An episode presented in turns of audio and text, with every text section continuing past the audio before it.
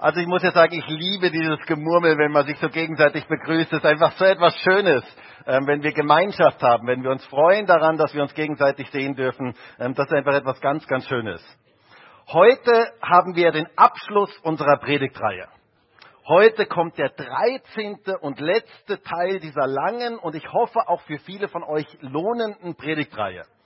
Ähm, eine sehr, sehr lange Predigtreihe. Ich habe mir gedacht, Markus, was hast du dir dabei gedacht, so eine lange Predigtreihe zu halten? Ähm, aber heute ist auf jeden Fall der 13. und der letzte Teil. Oh, schade. Hä? Ähm, aber irgendwann, irgendwann hat alles mal ein Ende. Ähm, wie es so schön heißt, alles hat ein Ende, nur die Wurst hat zwei. Wohl? Und auch diese Predigtreihe hat irgendwann ein Ende. Ähm, wir sind ja auf dem Weg durch ein ganz kleines, ähm, aber wunderschönes biblisches Buch gegangen ähm, und haben hoffentlich dieses Buch mehr für uns kennengelernt. Und ich wünsche mir so sehr, dass dieses Buch uns mehr ans Herz gewachsen ist, nämlich der Philipperbrief. Und ich kann nur sagen, dass ich selber durch die Beschäftigung mit diesem Buch extrem viel für mich gelernt habe ähm, und extrem viel für mich mitnehmen kann und unglaublich gesegnet bin ähm, durch dieses biblische Buch. Wir haben ja einen kleinen Spaziergang oder sollte ich besser sagen, ein bisschen eine Wanderung fast durch diesen ähm, Philipperbrief gemacht, durch diesen Garten des Philipperbriefs gemacht und haben so die ein oder andere Pflanze und Blume uns angeschaut ähm, und auch entdeckt, was, was die verschiedenen Pflanzen sind. Und wenn man sie einnimmt, diese Pflanzen, dann produzieren sie Freude in unserem Leben. Der Philipperbrief ist so ein Garten, ähm, ein Garten des Philipperbriefs und da gibt es viele Kräuter und bei Einnahme erzeugen sie Freude. Wusstest du das? Ich finde das ein unglaublich schönes Bild, ähm, so durch diesen Garten durchzugehen. Ähm, und ich möchte uns ermutigen, diese Kräuter des Gartens des Philipperbriefs regelmäßig einzunehmen. Denn wenn wir ein Leben der Freude führen möchten, dann sollten wir uns mit dem Philipperbrief beschäftigen. Und hör damit nicht auf, ähm, auch jetzt, wenn die Predigtreihe zu Ende ist, sondern nimm das weiter in dein Leben auf und vielleicht hörst du dir sogar diese Predigtreihe nochmal durch. Ich muss ja sagen, ich habe noch nie oder selten auf eine Predigtreihe so viele Feedbacks bekommen, tolle Feedbacks bekommen wie auf diese Predigtreihe. Ähm, und es haben mir sogar Leute gesagt, sie hören die ganze Predigtreihe nochmal durch. Und ich finde das etwas Geniales, weil ich glaube, dass Gottes Wort unser Leben verändert. Ich glaube, dass Kraft darin liegt, wenn wir uns mit Gottes Wort beschäftigen. Und ich verordne uns allen, weiterhin den Philipperbrief zu lesen auch wenn diese Predigtreihe jetzt zu Ende ist, den Philipperbrief regelmäßig einzunehmen und zu lesen, denn dann wird sich Freude in unserem Leben ausbreiten. Christen sind Menschen der Freude. Hey, das ist etwas Geniales. Christen sind Menschen der Freude. Und zwar einer Freude, die auch mitten in den Herausforderungen und Kämpfen des Lebens da ist. Einer Freude, die in den schweren Zeiten des Lebens unser Leben trägt. Paulus sitzt im Gefängnis und er schreibt einen Brief der Freude. Und wir haben in dieser Predigtreihe diesem Geheimnis nachgespürt, dem Geheimnis echter Freude. Das, was echte Freude ausmacht. Und da haben wir zwölf Predigten, in zwölf Predigten die unterschiedlichsten Aspekte uns angeschaut, wie wir zu dieser Freude kommen. Und noch einmal, Dr. Markus Graf verordnet heute jedem Einzelnen, diesen Philipperbrief ins Leben aufzunehmen. Und zwar immer wieder ins Leben aufzunehmen, bis die Freude durchbricht. Nicht aufhören, sondern regelmäßig einnehmen. Am besten dreimal täglich. Mach den Philipperbrief zu einem ständigen Begleiter deines Lebens und du wirst merken, wie Freude in dein Leben hineinbricht. Und wisst ihr, ich fände es echt so cool, wenn wir als ganze Gemeinde diesen Weg der Freude beschreiten und wenn diese Freude in unserem Leben durchbricht und diese Freude wir in diese Stadt hineintragen und in dieses ganze Land hineintragen, da passiert etwas, da verändert sich etwas. Freude kann nicht verborgen bleiben. Freude breitet sich aus. Freude werden andere spüren in unserem Umfeld und sie werden sich fragen, woher hat er diese Freude? Und das ist das, was uns der Philipperbrief vermitteln möchte. Und wir haben ja vor zwei Wochen gesehen, dass Paulus am Ende dieses Briefes noch zwei ganz wichtige Themen anspricht. Und zwar zwei ganz wichtige Themen, die für ein Leben in Freude ähm, ganz, ganz essentiell sind. Und letztes Mal ging es um den Frieden Gottes. Ohne Friede keine Freude und ohne Freude kein Friede. Und wir haben gesehen, dass dieser Friede Gottes zwei Bedingungen hat. Nämlich das erste war Sorgen richtig entsorgen und die zweite Bedingung war Denken richtig lenken. Und heute geht es noch einmal um ein ganz, ganz wichtiges Thema, das direkt mit Freude verbunden ist, nämlich die Versorgung Gottes. Gottes Versorgung in unserem Leben. Wir müssen wissen, wer unser Versorger ist. Damit wir in ein Leben der Freude hineinkommen können. Und darum geht es heute. Und ich möchte mal unseren Bibeltext lesen aus Philippa 4, Vers 10 bis Vers 13 und 17 bis 19. Ich habe das ein bisschen gekürzt, weil es sonst ein sehr, sehr langer Text ist. Also Philippa 4, Vers, ab Vers 10. Ich habe mich aber sehr gefreut im Herrn, dass ihr euch wieder so weit erholt habt, um für mich zu sorgen zu können. Ihr habt auch sonst daran gedacht, aber ihr wart nicht in der Lage dazu. Nicht wegen des Mangels sage ich das, ich habe nämlich gelernt, mit der Lage zufrieden zu sein, in der ich mich befinde. Denn ich verstehe mich aufs Armsein, ich verstehe mich auch aufs Reichsein. Ich bin mit allem und jedem vertraut, sowohl satt zu sein als auch zu hungern, sowohl Überfluss zu haben als auch Mangel zu leiden. Ich vermag alles durch den, der mich stark macht, Christus. Nicht, äh, dann Vers 17, nicht, dass ich nach der Gabe verlange, sondern ich verlange danach, dass die Frucht reichlich ausfalle auf eurer Rechnung. Ich habe alles und habe Überfluss.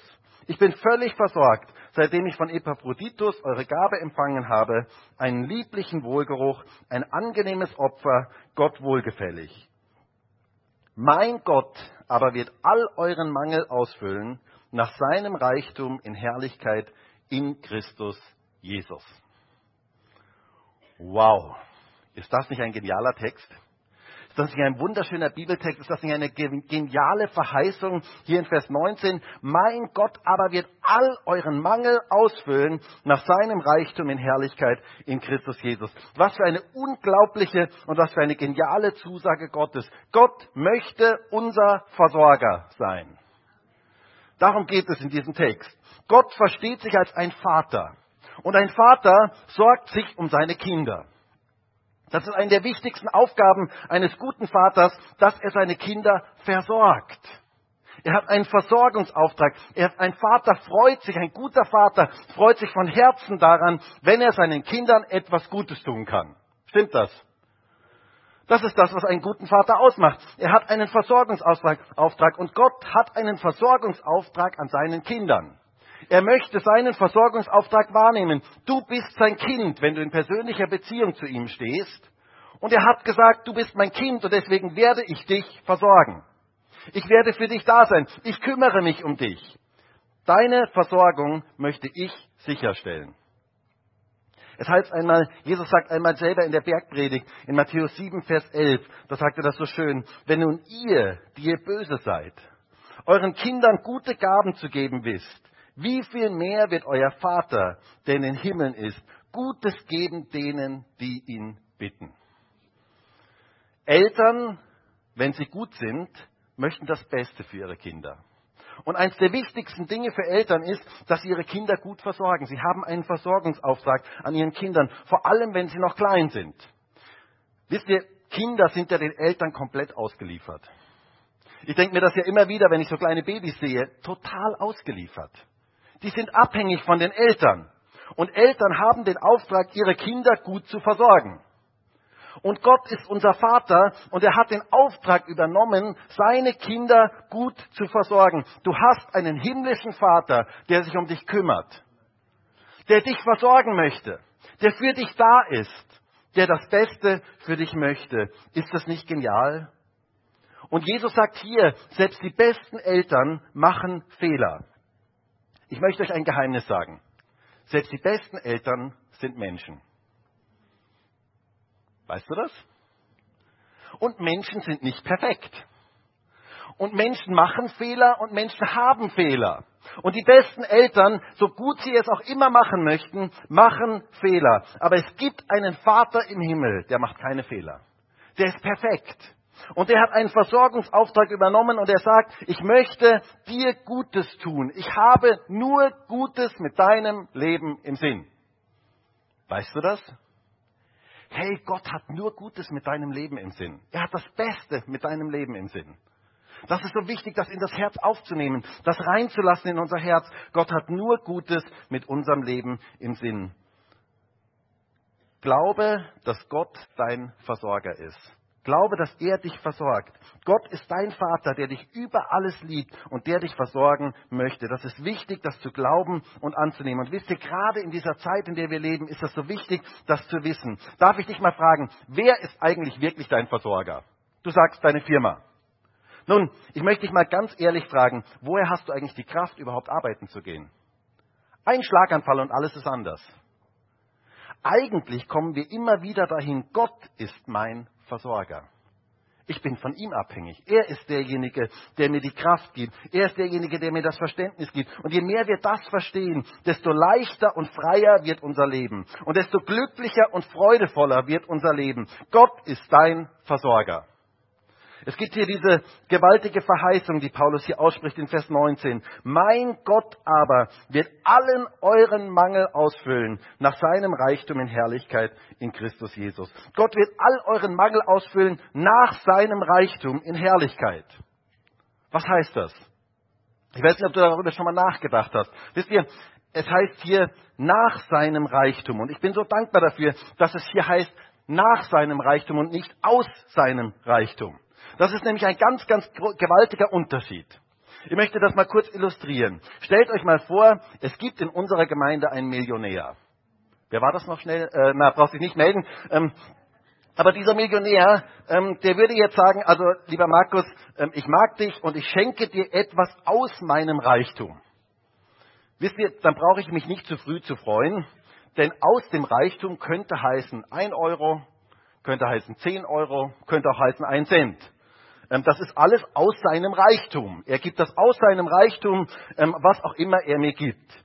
Aber wenn er jetzt zu mir sagen würde, lieber Markus, ich mag dich und ich gebe dir nach meinem Reichtum, ist das eine komplett andere Sache.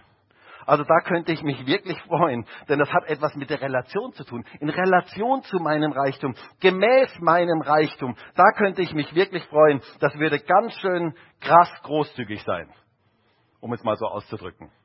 Das wäre etwas, wo man sich wirklich freuen kann. Das Geschenk steht in Relation zu seinem Reichtum. Und Gott sagt hier nicht, ich gebe etwas aus meinem Reichtum, sondern ich gebe etwas nach meinem Reichtum in Herrlichkeit. Gott hat unglaublich viel für uns vorgesehen. Weißt du das? Hey, Gott hat unglaublich viel für dich vorgesehen. Er möchte dich beschenken. Er möchte dich versorgen. Er möchte dir geben, was du brauchst. Er möchte deinen Mangel ausfüllen. Nimm diese Verheißung Gottes heute für dich in Anspruch. Gott ist dein Versorger. Und das wäre jetzt, glaube ich, mal ganz gut, das kurz deinem Nachbarn zu sagen. Hey, sag doch mal kurz, Gott ist dein Versorger.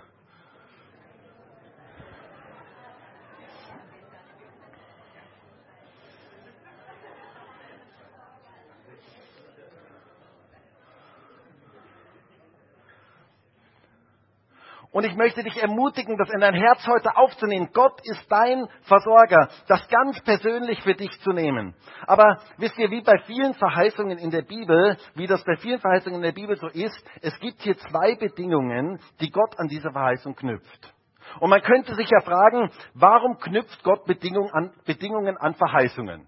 Könnte er nicht einfach uns versorgen? Und ich sage nein.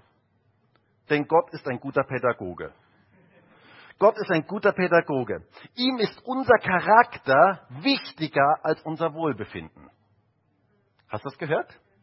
Und es, ihm ist unser Charakter wichtiger als unser Wohlbefinden. Und deswegen möchte er uns verändern, damit wir mit seinen Geschenken überhaupt erst richtig umgehen können. Es ist ein pädagogische, es hat pädagogische Gründe, dass er an Verheißungen Bedingungen knüpft, damit wir etwas lernen in unserem Leben. Es ist so ähnlich wie Eltern Kinder wir arbeiten ja in der, Bezie in der Erziehung auch sehr, sehr viel mit Verheißungen.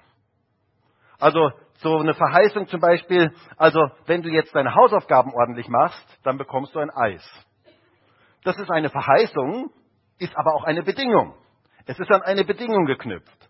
Oder wenn man in das Kinderzimmer hineinkommt und es sieht mal wieder aus wie die Erfüllung von Endzeitprophetie. Ähm, wenn ihr wisst, was ich meine, oder als hätte eine Atombombe eingeschlagen. Ich glaube, alle Eltern wissen, wovon ich rede. Und du sagst dann, also wenn du jetzt dein Zimmer aufräumst, dann können wir darüber reden, über das neue Spiel, was du da kaufen möchtest oder sonst irgendetwas. Dann ist das eine Verheißung, aber diese Verheißung ist an eine Bedingung geknüpft. Und genau dasselbe ist eigentlich mit Gottes Verheißungen. Gott gibt uns viele Verheißungen in seinem Wort, aber er knüpft sie an Bedingungen, damit wir etwas lernen damit wir unser Leben, damit Gott uns verändern kann. Gott möchte uns verändern. Er möchte, dass, dass unser Leben sich verändert. Und deswegen gibt er uns gewisse Bedingungen. Und deshalb ist es auch sehr, sehr wichtig, dass wir kein oberflächliches Evangelium verkündigen, wo wir nur sagen, Gott möchte, dass es dir immer nur gut geht, ohne über Veränderung zu sprechen. Denn es kann uns nicht immer nur gut gehen, wenn wir nicht Veränderung erleben von Gott. Das ist etwas ganz, ganz Wichtiges. Diese Veränderung ist unglaublich wichtig. Und diese zwei Bedingungen sind Voraussetzung dafür, dass Gott uns überhaupt segnen kann und dass wir überhaupt glücklich werden können und er zu unserem Versorger wird.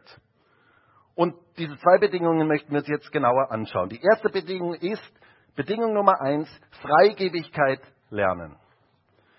Wir müssen Freigebigkeit oder Großzügigkeit lernen. Und wisst ihr, ich habe festgestellt, dass das Thema Freigebigkeit nicht gerade das Lieblingsthema der meisten Österreicher ist. Also sagen wir mal so, es kommt nicht so richtig Stimmung auf, wenn man über Freigebigkeit redet. Ähm, die Leute sind nicht gerade so sehr begeistert darüber. Und ich frage mich, warum das gerade in der westlichen Welt so ist, wo wir doch eigentlich so viel haben, warum wir uns mit diesem Thema so unglaublich schwer tun, mit diesem Thema der Großzügigkeit und Freigebigkeit so unglaublich schwer tun. Könnte es sein, dass gerade bei diesem Thema ganz viel von unserem Herzen offenbart wird weil es ganz viel mit unserem Herzen eigentlich zu tun hat, woran unser Herz eigentlich hängt. Denn je mehr man hat, desto mehr hängt auch das Herz daran. Und es liegt eine gewaltige Verheißung und ein großer Segen daran, wenn wir freigebig sind. Und deswegen ist dieses Thema eigentlich so wichtig, sich mit diesem Thema zu beschäftigen, einen Lebensstil der Großzügigkeit und Freigebigkeit zu leben. Gott selber ist da unser bestes Vorbild. Gott ist freigebig. Stimmt das?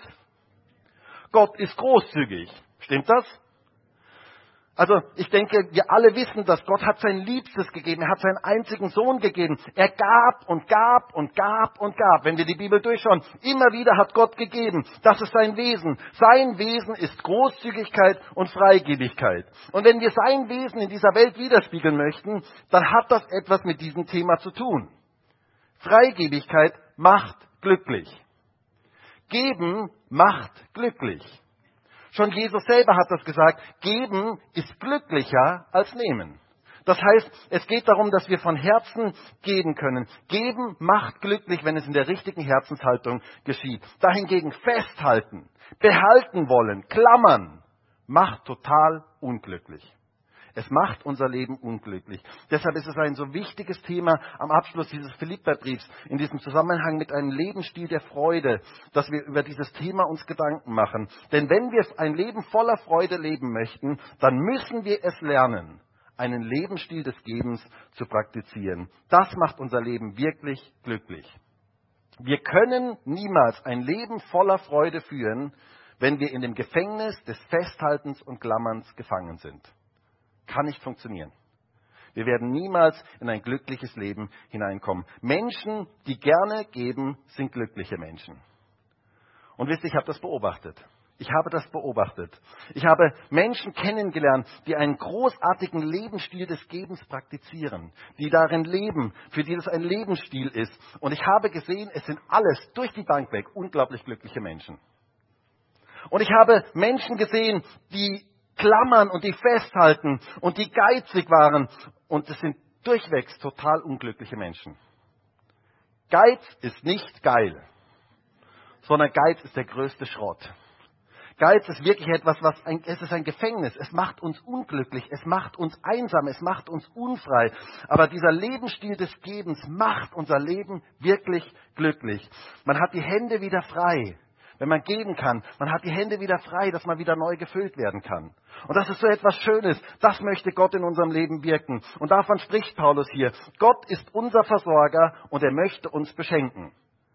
Aber, und das ist ganz wichtig in diesem Kontext, es ist immer wichtig, den Kontext zu beachten bei einer Bibelstelle, ähm, denn sonst kann es sehr, sehr leicht in eine falsche Richtung gehen. Gott beschenkt uns nicht, damit wir für uns behalten sondern Gott beschenkt uns, damit wir geben können.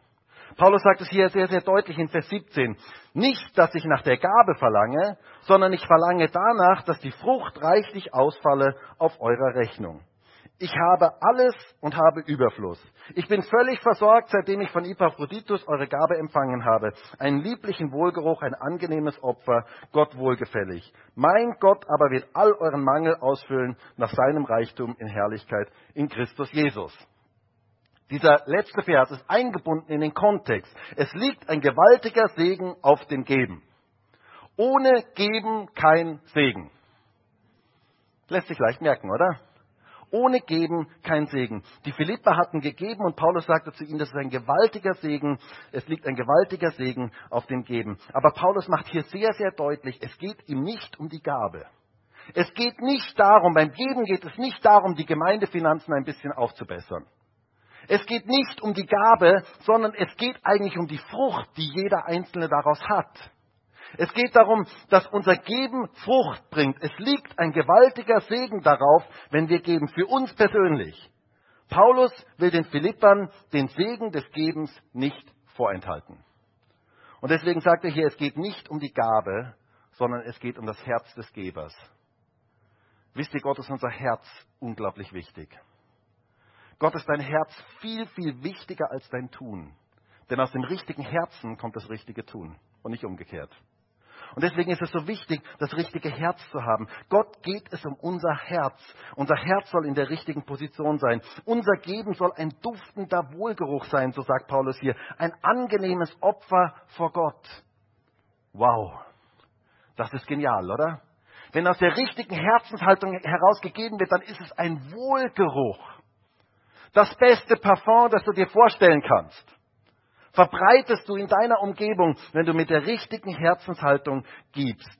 Gott möchte also einen Versorgungsbund mit uns schließen. Er sagt, ich versorge dich, aber du gibst von dem, was ich dir gegeben habe. Ist das nicht ein cooler Bund?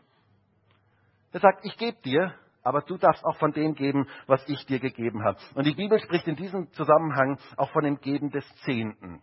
Wir sprechen ja hier in der Gemeinde ähm, nicht so häufig darüber ähm, und vielleicht bekommt jetzt der ein oder andere schon Pickel, ähm, wenn er nur das Wort hört, der Zehnte, wow, wie kann man über sowas reden? Wie kann man überhaupt über Geld in der Gemeinde reden?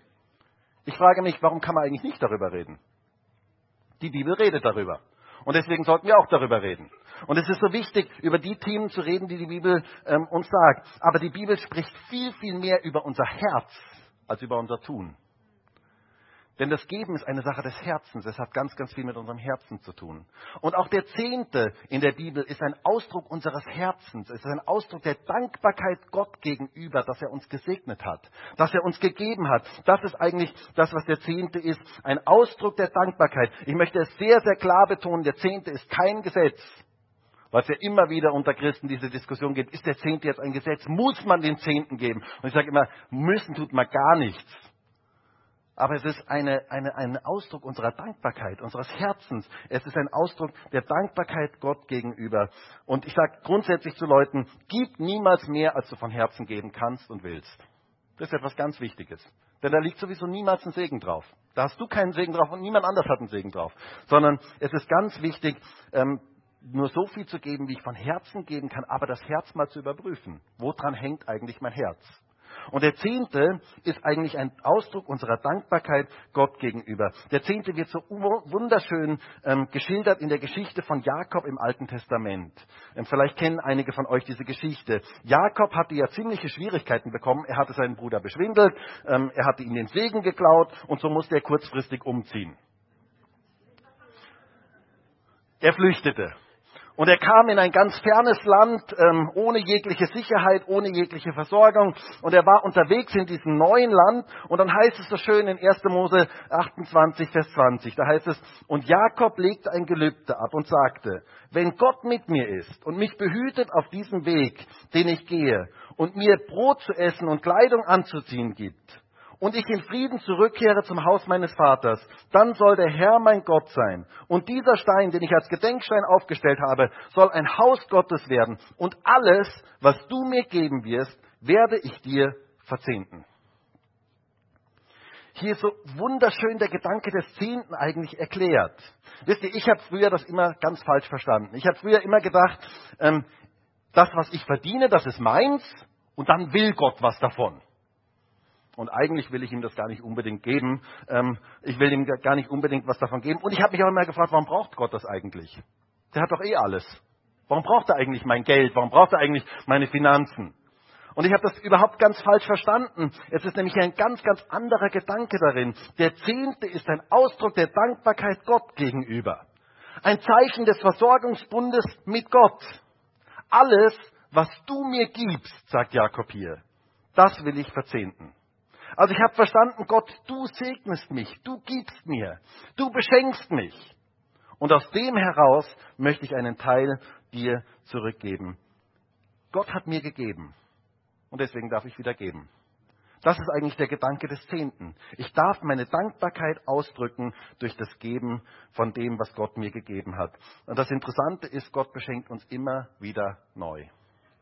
Es ist so schön ausgedrückt in 2. Korinther 9, Vers 6, wo es heißt, dies aber sage ich, wer sparsam sät, wird auch sparsam ernten. Und wer segensreich sät, wird auch segensreich ernten. Jeder gebe, wie er sich in seinem Herzen vorgenommen hat, nicht mit Verdruss oder aus Zwang. Denn einen fröhlichen Geber liebt Gott. Noch Fragen?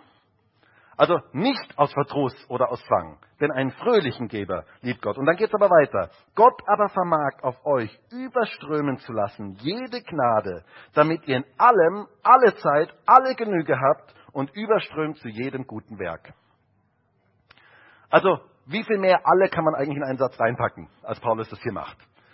Alles, alle, alle Zeit Genüge habt. Das heißt, Gott möchte uns wieder segnen damit wir ein Segen sein können. Es liegt ein großer Segen auf dem Geben. Wisst ihr, ich war vor etlichen Jahren mal in einer Buchhandlung und hatte etwas Zeit dort in dieser Buchhandlung und wusste nicht recht, was ich machen soll.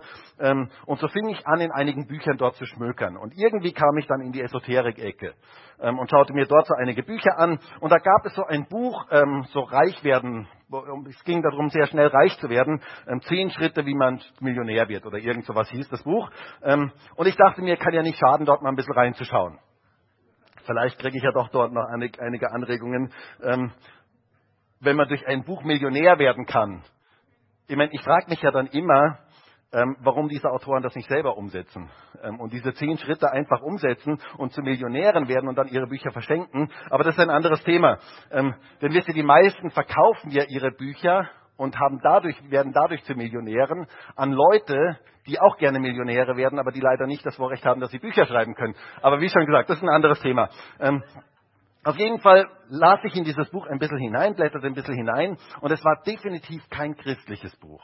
Und es war auch kein, überhaupt kein christliches Gedankengut äh, darin. Es ging eigentlich nur ums Ego, nur darum, wie ich reicher werde und wie ich mich durchsetze und so weiter. Ähm, und dann stand zu meiner Verwunderung ein Kapitel dort drin, der Zehnte. Und ich dachte, aha, das ist spannend, das klingt interessant. Ähm, und so fing ich mal an, in dieses Kapitel hineinzulesen. Ähm, und da schrieb dieser Mann, definitiv kein Christ, schrieb, dass es viele Studien über dieses Thema des Zehnten gibt ähm, und dass es ganz interessant ist, dass es eigentlich nicht erklärbar ist, ein nicht erklärbares Phänomen ist, dass Menschen, die zehn Prozent ihres Einkommens irgendwo hinspenden, immer mehr bekommen.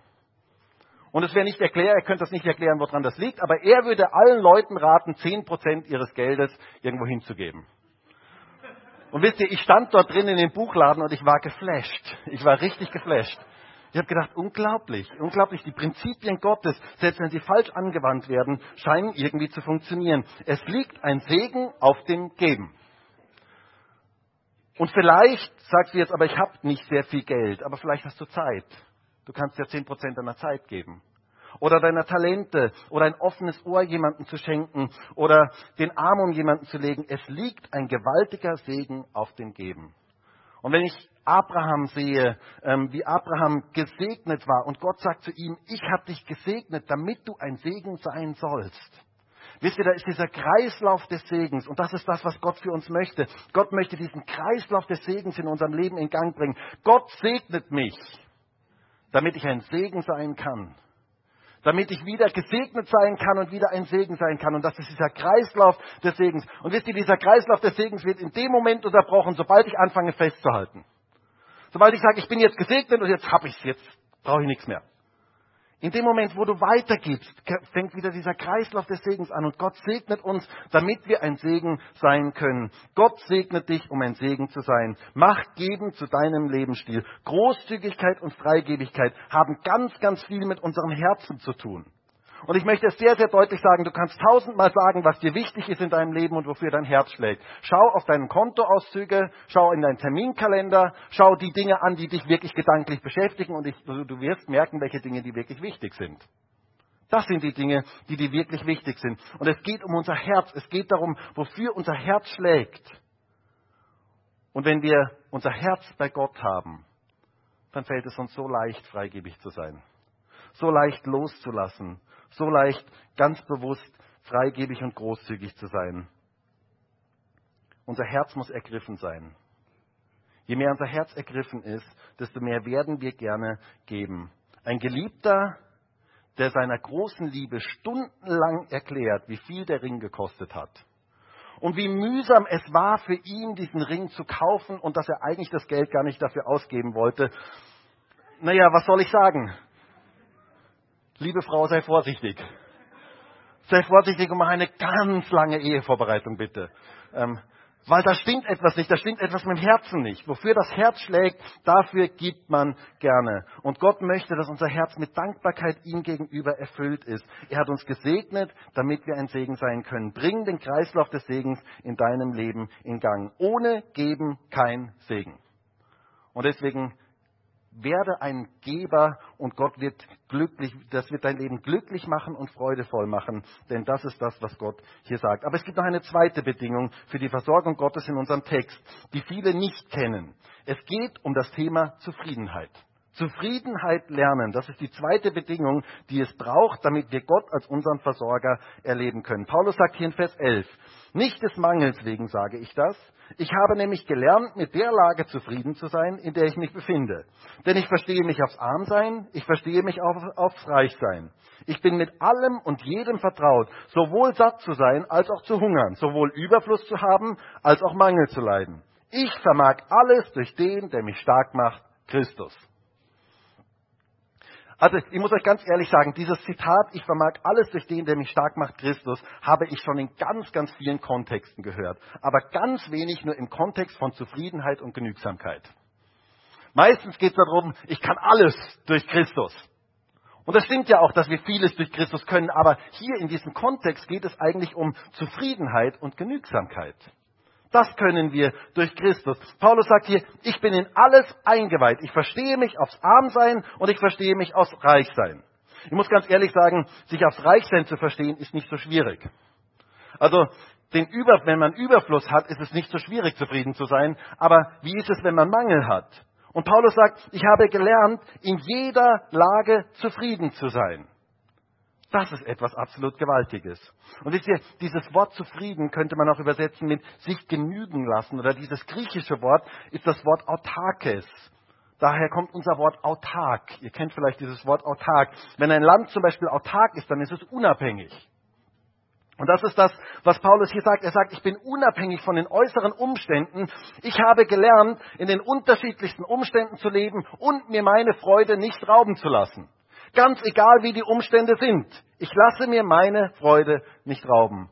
Ich habe es gelernt, auch dann meine Freude zu behalten, wenn Dinge ganz anders laufen, wie ich mir das vorgestellt habe. Denn ich vermag alles durch den, der mich stark macht, Christus. Das ist etwas ganz, ganz Wichtiges. Es geht um eine Zufriedenheit des Herzens, um eine Genügsamkeit, um ein Unabhängigsein von den äußeren Umständen. Gott zu vertrauen, auch wenn alles scheinbar ganz anders läuft. Gott zu vertrauen, auch wenn wir in Engpässe hineinkommen in unserem Leben und nicht sehr viel haben. Darum geht es. Genügsamkeit ist etwas, was es heute kaum noch gibt. Man braucht immer noch ein bisschen mehr. Ich erinnere an die Predigt von, von an die vorletzte Predigt. Ähm, da ging es um dieses immer noch ein bisschen mehr. Und es ist etwas so Kostbares, wenn wir es lernen, genügsam zu sein. Paulus sagt einmal in 1 Timotheus 6, Vers 6, die Gottseligkeit mit Genügsamkeit aber ist ein großer Gewinn. Denn wir haben nichts in die Welt hineingebracht, sodass wir auch nichts hinausbringen können. Wenn wir aber Nahrung und Kleidung haben, so wollen wir uns daran genügen lassen. Genügsamkeit. Und zwar mit Gottseligkeit. Oder ähm, Gottseligkeit heißt eigentlich diese Beziehung zu Gott.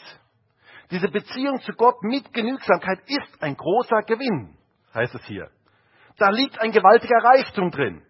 Reich ist nicht der, der viel oder alles hat, sondern reich ist der, der genügsam sein kann, der zufrieden sein kann, der zufrieden ist mit dem, was er hat, der innerlich geborgen ist, der ist wirklich reich. Gottseligkeit mit Genügsamkeit ist echter Reichtum. Und wisst ihr, ich finde es interessant, dass Paulus hier sagt, ich habe Zufriedenheit gelernt.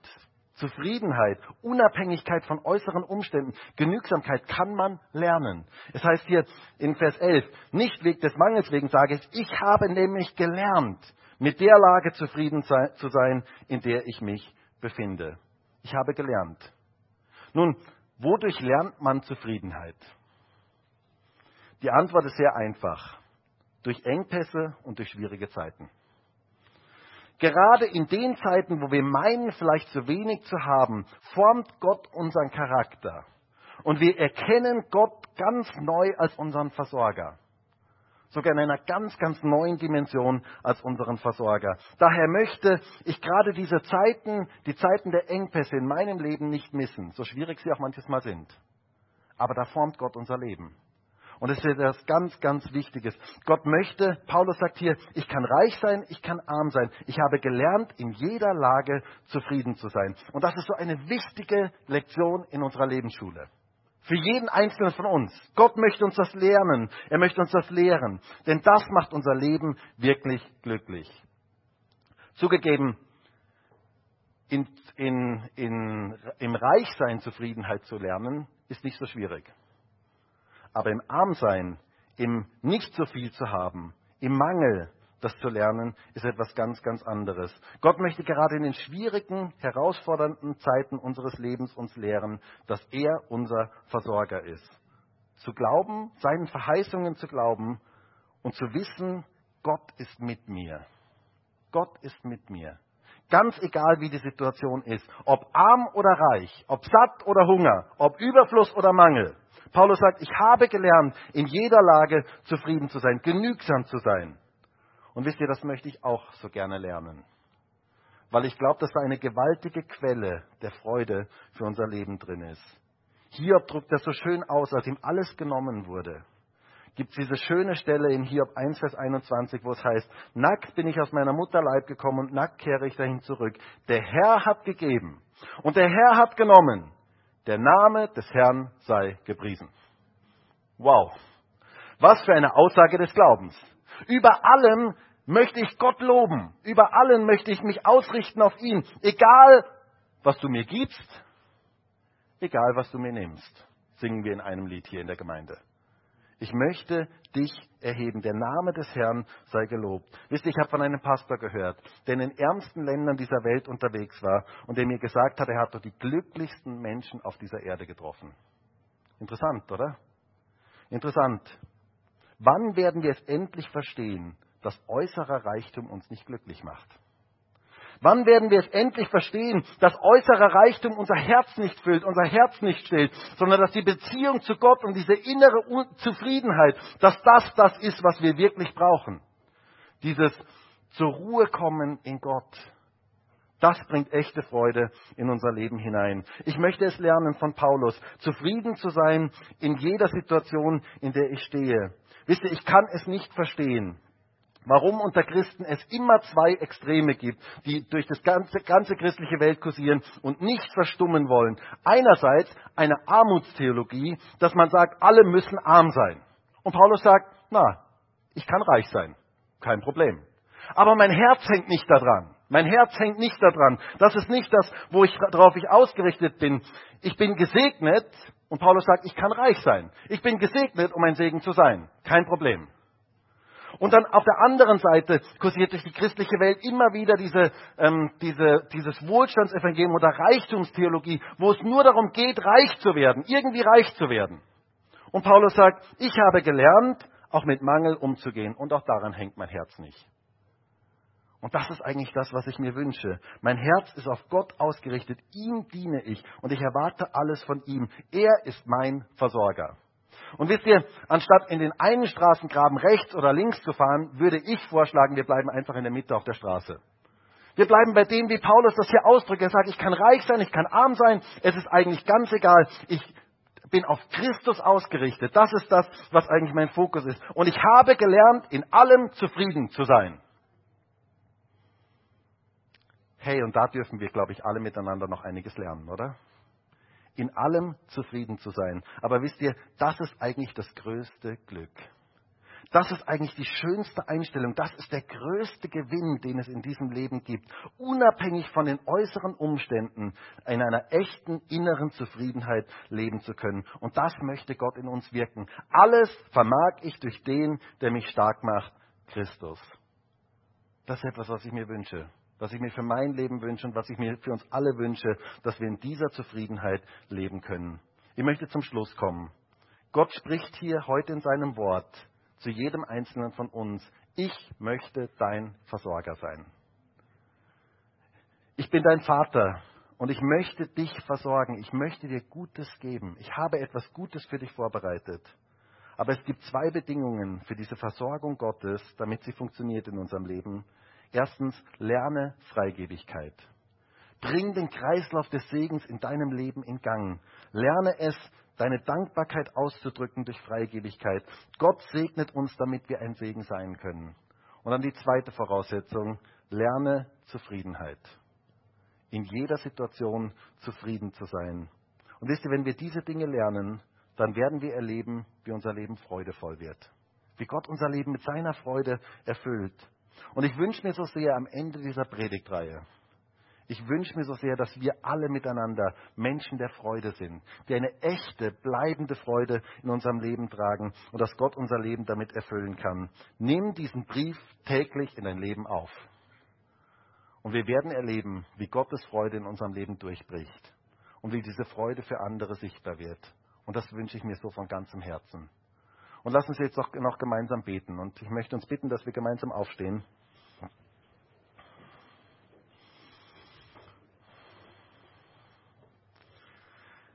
Herr, und ich danke dir speziell für diesen Philipperbrief. Es ist so ein Geschenk, dieses Buch in der, deinem Wort zu haben. Und ich danke dir auch für diesen Aspekt heute, den du uns mitgeben möchtest für ein Leben in Freude, dass wir erkennen, du bist unser Versorger.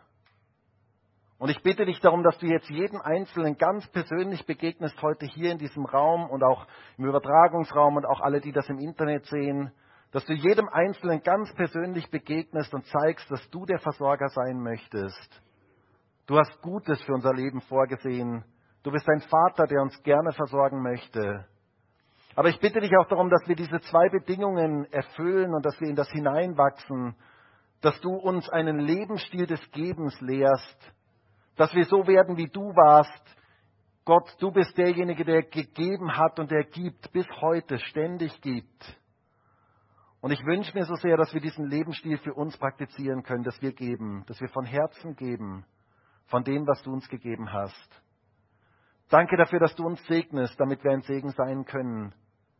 Danke dafür, dass du uns beschenkst, damit wir beschenken können. Danke dafür, dass du diesen Kreislauf des Segens in unserem Leben in Gang setzen möchtest, in jedem Einzelnen von uns. Und ich bitte dich darum, dass wir nicht für uns behalten, sondern dass wir gerne geben von dem, was du uns gegeben hast. Und dass du unser Herz veränderst, dort, wo wir an Dingen hängen, dort, wo wir in diesem Gefängnis des Geizes gefangen sind, wo wir klammern, wo wir festhalten.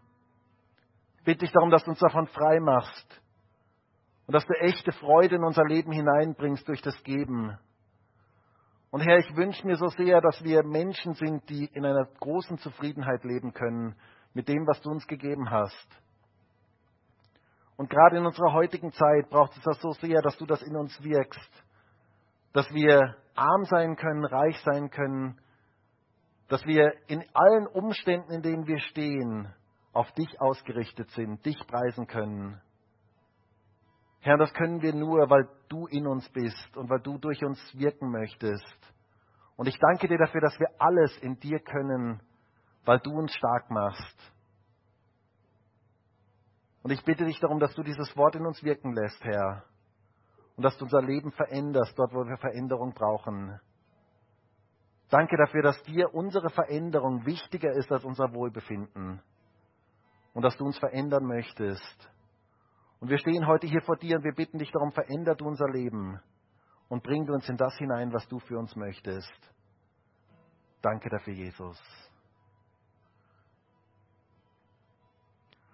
Und lass uns jetzt gemeinsam ein Lied singen. Und lass uns so ganz bewusst auf Gott ausrichten und sagen, Herr, bitte wirke du das in mir, dass ich so ein Leben der Freude wirklich führen kann.